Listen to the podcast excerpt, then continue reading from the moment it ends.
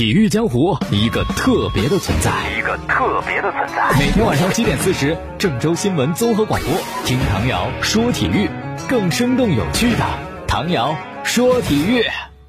各位听众朋友，大家好，还有蜻蜓的网友朋友，大家好，欢迎收听唐瑶说体育。我们先说中超比赛，周末就开始二十五号的揭幕战。因为疫情的原因啊，这个赛季的中超很特殊，所以揭幕战呢有两场，一场在苏州赛区，一场在大连赛区。说到特殊啊，还真是一个组八个队，然后呢决出争冠组和淘汰组，就前四名后四名的关系。那你就得想想是吧？你拿多少分，你能确保进争冠组？进到争冠组就没有什么后顾之忧了。就算你争冠组的最后一名，那也是第四，不会降级。你要万一不幸的到了那个降级组，哎呦，一直得揪着心，因为赛会制比赛很多偶然性，万一是吧？你到最后了呢？你要降级了呢？所以呢，未雨绸缪，先把这个积分给算好了，拿多少分能够进争冠组，进前四。一旦进到前四，后面就放心了。那到底得多少分呢？这得算。哎，只要一算呀，发现没有什么参照物，因为哪个国家联赛它不得十六支队、十八支队、二十支队，哪有说八支队踢比赛的？比较接近的是亚冠，四个队一个组，踢六场比赛，通常是十分，应该能够锁定小组的前两名。当然也有啊，拿十分也不能够小组出线的，不过这个很偶然了啊，特别个例小概率事件，所以呢就先不管它，我们就按十分来算，四队一组的十分进小组前两位，那八队一组的是不是就二十分进小组前四？真是这样吗？咱们再算算啊，看有没有别的依据可以证明一下。哎，还真能扒得出来，就是中亚有两个小国，他们的联赛参赛队数啊数量比较少，土库曼斯坦从二零一八赛季开始就是八支球队参加联赛。好看一下啊，二零一八年排第四的球队积分十八分，二零一九赛季排第四的十九分，二零二零赛季排第四的二十分，跟咱们刚才那个亚冠的推算是一样的。好，继续来佐证啊，中亚的另外一个小国塔吉克，他们的顶级联赛呢，今年变成了十队参加，今年之前也是八个队。看一看，二零一七赛季最终排第四的是十七个积分，二零一八赛季排第四的十九个积分，二零一九赛季排第四名的也是十九个积分。虽然是两个中亚小国，虽然一共就六个赛季的数据，虽然数据量很小，但是也可以做一个参考吧。一个十八分，一个二十分，一个十七分，三个十九分，也就是说，基本上八支队一个组，十四轮的比赛以后拿到十九分，可以进小组前四啊，这一个大概率的事件。好吧，我们河南建业把那个十九分或者二十分给写墙上，就照这个目标努力。好，刚才说到了揭幕战的是两场，可能有听众会细问是吧？哪两场呢？以前咱们也讲了，A 组的是恒大对申花，B 组的是武汉卓尔对青岛黄海。河南建业的比赛是二十六号周日的晚上八点对阵江苏苏宁易购。下面看看英超最新的比赛，今天凌晨结束的，在安菲尔德球场是利物浦对阵切尔西。嗨呀，进球大战五比三，利物浦获胜。可能这切尔西呀。上周末足总杯淘汰曼联，费了不少劲哈，伤了元气。这场比赛之前的切尔西球员是列队欢迎利物浦，因为是联赛冠军嘛，欢迎冠军队进入球场。同时呢，球场上空还飞过一架飞机，拉着横幅，祝贺利物浦获得这个赛季英超的冠军。还一场关键比赛呢，是曼联主场对阵西汉姆联队，结果双方战成了一比一。曼联争第四呢，有一些希望，而西汉姆联队也提前保级成功。这场平局对双方都有益啊。而，切尔西跟利物浦这场比赛之前呢，切尔西的官方推特发了一张图片儿。哎呦，这个图片有点败人品，是当年杰拉德滑倒丢球的那个内容，应该是二零一四年吧。当时的利物浦呢就很有希望拿到英超的冠军，如果胜了切尔西就很有把握了。结果那场比赛杰拉德莫名其妙的滑倒，导致最终的利物浦输了，冠军梦想也就此破灭。这可能是杰拉德一生当中非常懊悔的一件事情，想起来就心脏被揪紧的那种很痛苦的事情。哎，结果切尔西呢，你赛前你还专门发这张图，是有点不厚道啊。那这种行为呢，也遭到了前利物浦的球员沃尔诺克的斥责，他就说太没品，我都不明白一家大俱乐部怎么能这么干呢？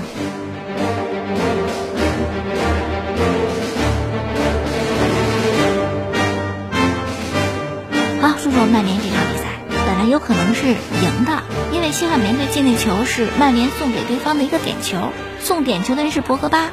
当时啊，对方射门，博格巴在禁区里边，眼看球朝自己飞过来，哇，一打排球动作啊，双手举过头拦截那个球，皮球是挡下了，点球也送给对手了，导致曼联率先丢球，后来呢扳平，最终一场平局。哎呦，这么重要比赛出现这种情况，让看球的曼联传奇加里内维尔非常的愤怒，狠狠地劈了博格巴。内维尔说，博格巴送了一个点球，还假装这球是打在他的头上，这表演太垃圾了。你就完全不应该把那手给抬起来呀！你可以躲开嘛！你看你给曼联带来多大的麻烦。另外一位曼联传奇埃弗拉也表示，这球啊没法为博格巴做辩护，他犯一大错，我宁肯球砸断他的鼻梁骨，他也不能用手呀。这你看送了一分，一场平局，那曼联还是没有确保能够踢欧冠，最后一轮直接要死磕这个莱斯特城。目前呢，曼联领先莱斯特城一分。博格巴呀也知道自己做的不对啊，赛后就赶紧道歉。这是曼联队长马奎尔赛后透露的，说是博格巴啊更衣室里边向队友表示了歉意，说我应该忍住不动，哪怕我脸上挨一下，我都不应该抬那个手。曼联主教练索尔斯克亚呢还是挺平和一人，不像之前那传奇什么内维尔啊、埃弗拉呀就那么啊那么生气。索尔斯亚就说，博格巴其实知道他应该挨那一下，他不应该抬手，但是那球。一百英里的时速向你飞过来，抬手挡一下可能是自然的本能的反应。哎，你看曼联主教练人家还理解。好，再到西甲看一看，西甲联赛结束以后呢，马卡报就本赛季西甲联赛的各项最佳进行了民意调查，一共是十二万的球迷参与了投票。具体结果，最佳球员的评选，本泽马盖过梅西，应该得票率是百分之三十六，梅西是百分之三十二。皇马队长拉莫斯排第三，百分之十四。最佳引援呢？塞维利亚的奥坎斯波排第一，最差的引援，皇马的约维奇排第一，最好的 U 二十一，皇马租借到皇家社会的厄德高排第一，然后巴萨的安苏法蒂排第二，皇马的巴尔维德排第三，最好的西班牙本土球员拉莫斯啊第一名，最好的主教练齐达内啊第一名，最佳门将库尔图瓦，最佳后卫拉莫斯，最佳中场卡塞米罗，最佳前锋本泽马又压过梅西。尽管他的进球数、助攻数都不如梅西，但是依然当选了最佳。不过呢，有意思的是，不同媒体的结论不一样。皇马喉舌马卡报是这个结论，加泰罗尼亚的媒体《每日体育报》，他们的民意调查，百分之八十一的球迷认为梅西是这赛季最佳球员，那得票率远超本泽马。这就是谁家的娃谁向着。马德里的媒体选皇马球员，加泰的媒体选巴萨球员。那看个公正的。欧足联的评选，选出的是西甲这赛季的最佳阵容，那还是皇马完胜啊！皇马入选五个人，巴萨仅一人就是梅西，那也必须是这样啊！巴萨这赛季踢成这样，你还想入选多少个？肯定都不合格。下赛季巴萨何去何从？这教练到底换不换？换谁？有一消息说下赛季换帅可能性极大，还给我谈可能性呢？不应该必须换吗？那换的人选呢？不是哈维。而是法国教练布兰科，当然了，即使布兰科成为巴萨主教练，也仅仅是过渡的啊，只执教一个赛季。为什么是布兰科呢？因为实在选不到更合适的、更理想的人，或者理想的人也来不了。比如哈维，刚刚跟他所在的卡塔尔俱乐部阿尔萨尔续约，虽然合同写到这个合同可以随时终止，离开球队，但是我觉得哈维可能还是感觉自己应该再锻炼锻炼。还没有十足的把握去接手巴萨，好，哈维不行了，然后科曼要带荷兰国家队也不行，波切蒂诺人家不急着出山，埃莱格里因为全身上下都洋溢着意大利足球的色彩，特别浓郁，那么意大利足球风格跟巴萨实在不合拍，所以呢也不考虑。除此之外呢，之前还有一爆料说是克鲁伊维特也列入到了候选名单，哎呦，我觉得巴萨这走入误区呀，不是荷兰人。或者喜欢克鲁伊夫足球风格的人就能执教好巴萨的，克鲁伊维特在教练这个行业就是菜鸟，根本没有在大球队独立执教的经验。国家队助理，不当助理自己是主帅，也就执教过鱼腩球队库拉索。哎，我就问问大家，库拉索谁听说过？然后你让他来教巴萨，可能还不如塞蒂恩呢。所以最终挑来挑去，挑到了布兰科。是巴萨的技术总监阿比达尔看好的人，布兰科呢也愿意接受。虽然合同只签一年，但布兰科有信心，觉得我一年以后，哎，成绩特别好，俱乐部肯定还跟我续约。要说布兰科呀，做教练的时候也还是有一点成绩，可他最大的问题是最近四年没有执教过任何球队，脱离一线很久了。这个必须让人担心。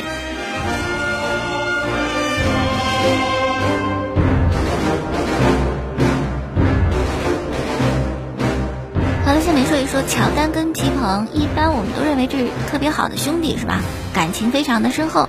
但自打前不久乔丹那个纪录片《最后之舞》播了以后，乔丹跟皮蓬的关系说是破裂了。这是美职篮的著名记者萨姆史密斯暴露出来的消息。原因还是皮蓬看了那个《最后之舞》以后啊，觉得纪录片当中自己那个形象被刻画的非常糟糕。特别是乔丹自个儿在纪录片里边说，皮蓬推迟九七到九八赛季做手术是非常自私的表现。皮蓬对乔丹这个言论很生气的。这是朋友说的话吗？啊，想想当年那是九七九八赛季，皮蓬的只为公牛打了四十四场比赛，而且故意推迟了他足部手术的时间。尽管公牛队在那个赛季还是击败爵士拿到总冠军，但因为没有皮蓬，所以说赢得很艰难。至于两人的关系啊，这位著名记者萨姆史密斯就讲，皮蓬应该挺重视乔丹的。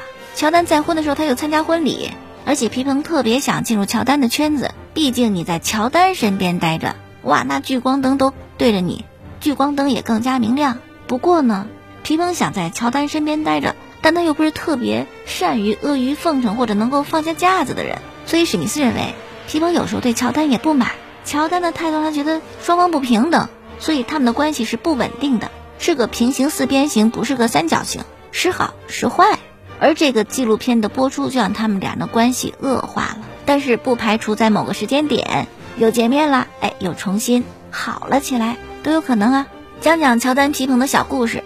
当最初乔丹到公牛的时候呢，皮蓬是公牛队当中认为最有希望超过乔丹的新秀。所以皮蓬经常流露出对乔丹不屑一顾的神情，经常说乔丹在某一方面不如自己，自个儿一定会把乔丹推倒之类的话。但乔丹呢显得心眼大一些，反倒是经常夸赞皮蓬。比如说有一次啊，乔丹就对皮蓬讲：“这三分球咱俩谁投的好？”皮蓬呢不太想回答，明知故问呢啊，当然是你了，你的三分命中率百分之二十八点六，我只有百分之二十六点四，你投的准。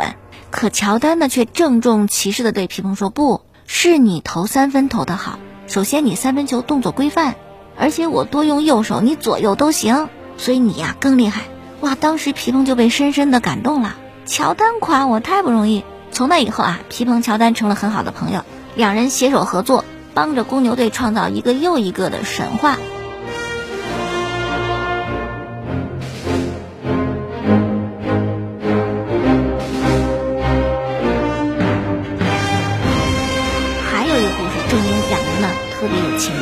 一个是这样的，九六九七赛季，乔丹复出以后呢，拿到第二个总冠军的奖杯，而且呢还得到了一辆复古的福特银河五百的跑车。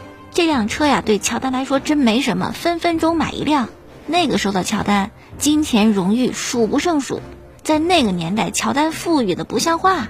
可是这辆车对于皮蓬来讲，价值连城，特别想要。于是乔丹就把这车送给皮蓬了。哎呦，这礼物真送到皮蓬的心坎里。太开心，也记得非常久，觉得乔丹真是好兄弟。那怎么回礼呢？乔丹什么也不缺呀，怎么回这礼？皮蓬动脑筋想了很久，那让皮蓬绞尽脑汁想出来的礼物是什么呢？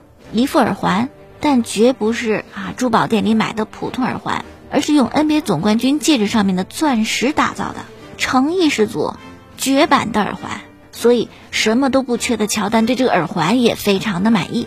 所以后来啊，公牛要交易皮蓬换来麦迪，被乔丹给拦住了。好了，这俩人关系好的例子，但实际上呢，刚开始咱们说到那位著名记者，他分析的是对的，就是时好时坏，互相要联系在一起，也互相不太买账，或者说在球场上关系很好，互相需要，但出了球场就不好说了。举一个例子啊，《最后之舞》这个纪录片热播的时候，乔丹跟詹姆斯谁更强，这话题被啊拉出来讨论。那如果真是乔丹的挚友，皮蓬一定得说乔丹强啊。可是皮蓬没有，皮蓬说詹姆斯更出色，詹姆斯比乔丹要棒。那这番言论让人感觉皮蓬不是乔丹的好朋友。你像巴克利，巴克利在当球员的时候总是败给乔丹，手中啊没有总冠军，但退了以后，巴克利随时都称乔丹力挺，这才是好朋友之间的一种支持和操作。韦德詹姆斯，韦德永远支持詹姆斯，詹姆斯永远支持韦德，这才是好朋友。所以皮蓬这番表态呢，清楚的让人感受到他跟乔丹关系并不好。那可能有球迷会想，关系不好，干嘛舍不得皮蓬走呢？用皮蓬交易麦迪，怎么乔丹不同意呢？哎，这事儿啊，乔丹不同意，不见得是因为友情，乔丹是考虑了这事儿对球队的利有多大，对个人利有多大才做的决定。毕竟那会儿麦迪啊，一个没有证明自己的菜鸟，乔丹不乐意要。你像在早些时候，公牛曾经提出过一笔交易，就是皮蓬啊换这个坎普加皮尔斯加首轮选秀权。哦，这个方案乔丹就同意了。当时老板打电话问乔丹行吗？乔丹说行。也就后来，超音速的老板不乐意干了，这个交易才作罢。要不然皮蓬早走了。而且你如果了解皮蓬，也知道他可能跟乔丹不会真的好，因为皮蓬性格特别的高傲，有点像那个天老大我老二那种类型的。他跟巴克利、跟奥拉朱旺做队友，矛盾特别多，根本不服。菜鸟赛季，皮蓬经常挑衅乔丹，所以他可能真的就没有对乔丹心服口服过，只是没办法。你就比乔丹差那么一点儿，你你单挑挑不过他。而乔丹呢，他只和自己认可的人做朋友。什么样的人乔丹认可？有实力、强硬、求胜欲特别高。比如巴克利、科比。那么皮蓬自身最大的毛病是什么？求胜欲没那么强，而且真的自私，偏头疼就一梗啊。但这偏头疼，乔丹就不能喜欢他。那么偏头疼是什么梗啊？那是在一九九零年的东部决赛。抢七大战之前，皮蓬忽然偏头疼，打到第三节，公牛四十一比六十一落后，皮蓬就对队友说：“哎，我头疼，我看不见东西了，我走了。”哎，就离开比赛了，扬长而去。这事儿乔丹一定会非常介意的。所以两个人究竟是什么关系呢？皮蓬对于乔丹有尊敬，也有嫉妒，嫉妒乔丹的地位，嫉妒乔丹的薪水，嫉妒他的人气和知名度。而乔丹呢，皮蓬是个不错的交流对象。可以聊个天儿啥的，球场上对自个有帮助，但真正私交啊谈不上好。皮蓬连乔丹手机号都没，网络上也极少互动。皮蓬五十岁生日，罗德曼都去了，乔丹没去，所以两个人可能合作者这么形容会更加合适吧。建立在一个相互获取利益的基础上，乔丹要帮手，皮蓬呢要乔丹给他带来更高的人气，就蹭热点呗。退了以后没有那么多利益的交集。维持彼此之间关系的纽带啪断了哈，所以说呢就往来的少了。好了，今天就说这么多了，感谢大家收听过去的节目录音，在蜻蜓 FM 上搜索“唐瑶说球”，我的微信公众号呢搜索“唐瑶说体育”，节目在每天晚间七点半，还有第二天凌晨的一点四十播出。明天我们再见。